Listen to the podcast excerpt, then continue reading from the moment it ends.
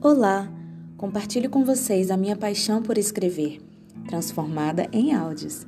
Aqui segue uma releitura de textos de cadernos antigos, mais conhecido como Conversas Particulares Minha e de Deus.